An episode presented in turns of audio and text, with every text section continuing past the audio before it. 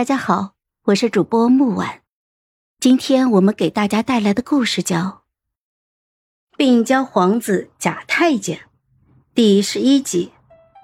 我难以置信的看着眼前这个男人，他凭什么用这样平静又冷酷的口吻讲出这样的话？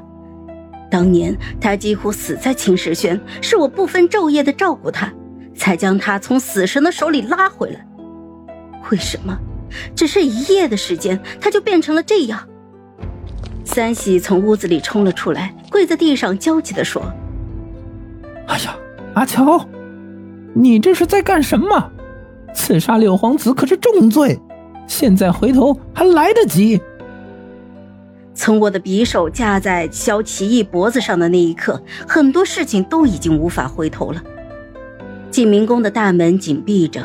但凡传出一丝一毫的消息，赶来的侍卫都会将我乱箭射死。我自小闯荡江湖，早就见过了血，如今面临这样的场面也并不心慌。萧启业，你当真以为我不敢对你动手吗？我看着师兄狼狈的样子，手下用力，鲜血就从萧奇义的脖子上缓缓流下，一时间看得我有些刺眼。我不懂，明明是一件好聚好散的事情，为什么要弄成这样？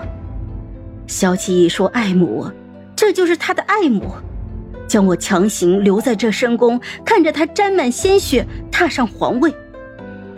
小桃死后，我时常在梦中惊醒过来，睡不安稳。师叔死后，我更是难以入睡，常常心悸。这宫中太不适合我了。我不懂情爱，但是我懂得自由的可贵。萧启一抬手摸了摸脖子上的鲜血，竟然主动往匕首上撞。他疯了，他真的疯了。阿乔，今夜若我死在你的手上，是否能让你记我一生一世？萧启义靠在我的肩上，几乎要站不住了。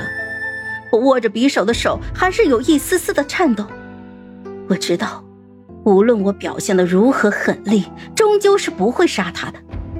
萧启义又说：“阿乔，裴定川加上你师叔的命，留在宫中陪我，如何？”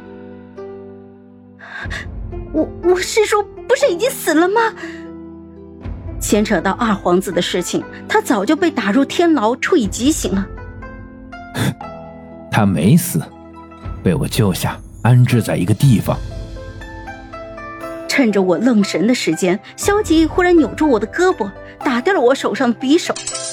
他反手剪住我的双臂，一张嘴就溢出了血，还是在说：“阿乔，我真庆幸这些年自己苦练武艺，如今才能擒住你。”我看着眼前萧齐，觉得他陌生极了。他大擒拿手练习的这样水娴熟，是下了苦功的。入主景明宫这些年，他在背后到底做了多少事情？他还是我认识的那个病弱之中流着眼泪喊母妃的脆弱皇子吗？萧启义为我吃了软筋散，将我抱回了寝殿。在这下过冷雨的萧瑟夜晚，烛光摇曳。我看着他，竟然觉得他如同地狱恶魔。